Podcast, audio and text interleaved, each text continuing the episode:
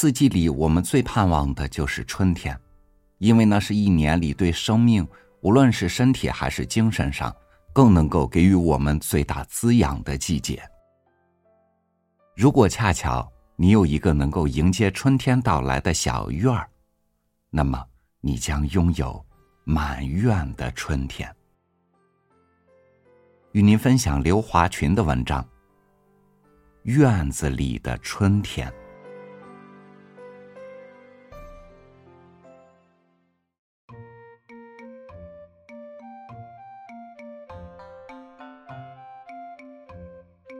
说啥也不会忘记这个院子。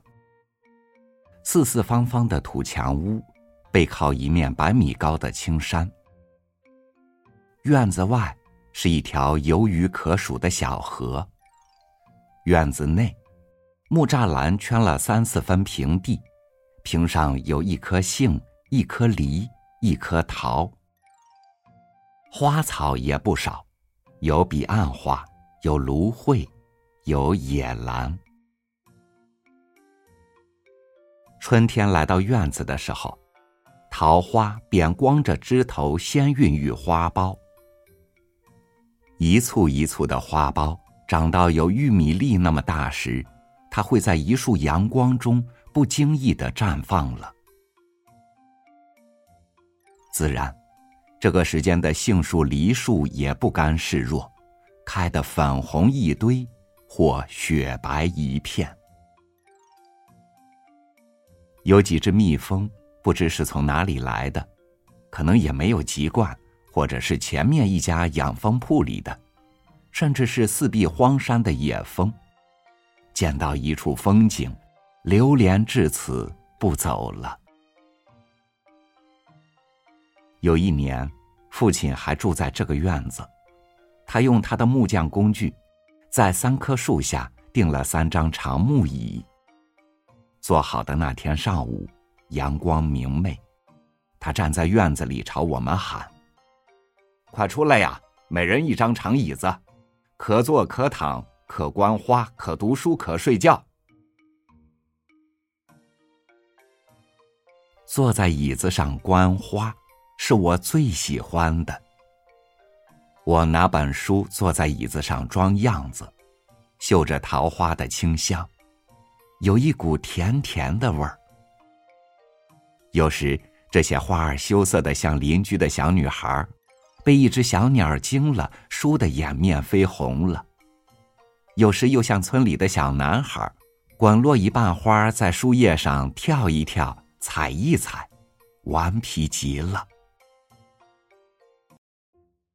再仔细去看桃花的花蕊，真像桃树的眼睛，长长的睫毛在微风中不断的眨呀眨呀，水灵灵的。母亲说：“桃花蕊像我的酒窝。”这时我就美得高声大叫，在院子里奔跑，在椅子上爬上爬下，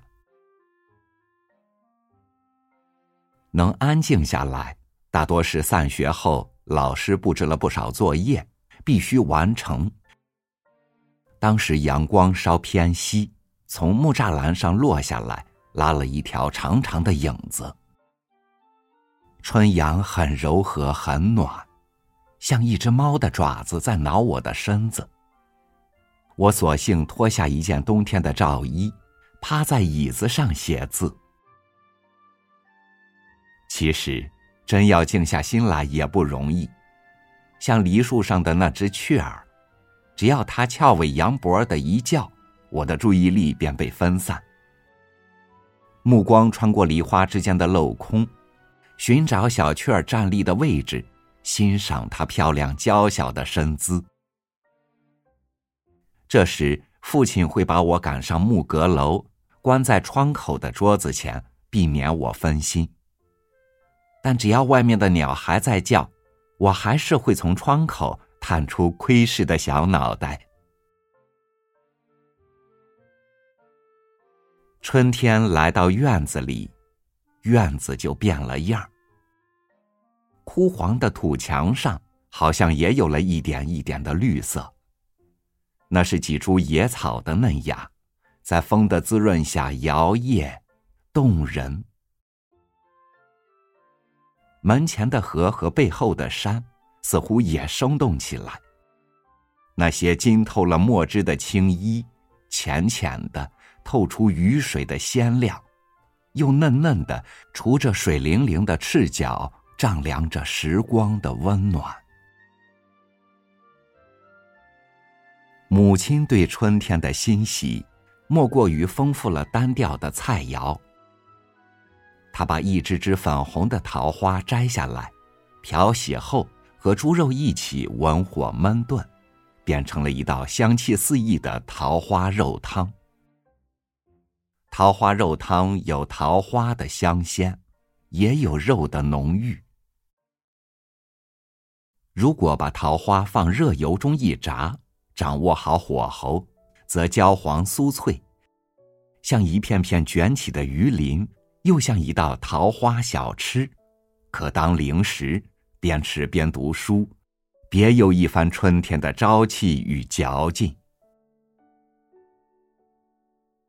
在春天，母亲的厨房盛满了春天的气息。灶台上有黄褐的春笋，篮子里有紫红的春芽，还有青青的野荠菜，还有嫩嫩的野葱。更有一位艾叶爸爸，让母亲的厨房飘荡着二三月的诗意。二三月的艾草开始发芽抽苗，嫩嫩的，绿茸茸一簇。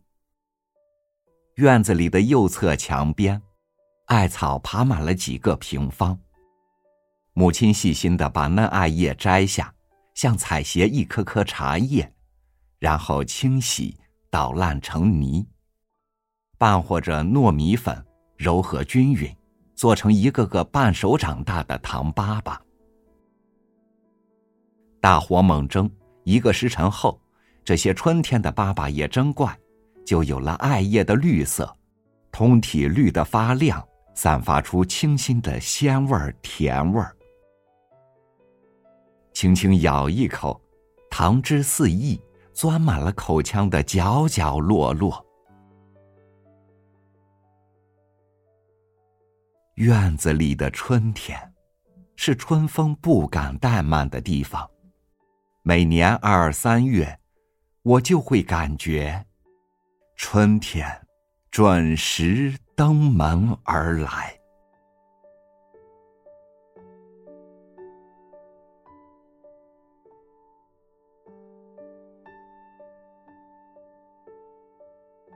在春天的一开始，我提议，咱们一起去收藏春天吧。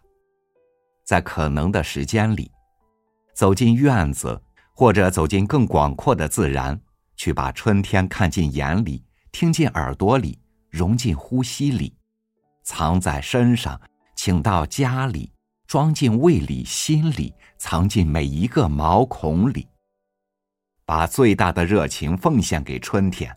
也成为春天的一部分。感谢您收听我的分享，我是朝雨，每天和您一起读书，明天见。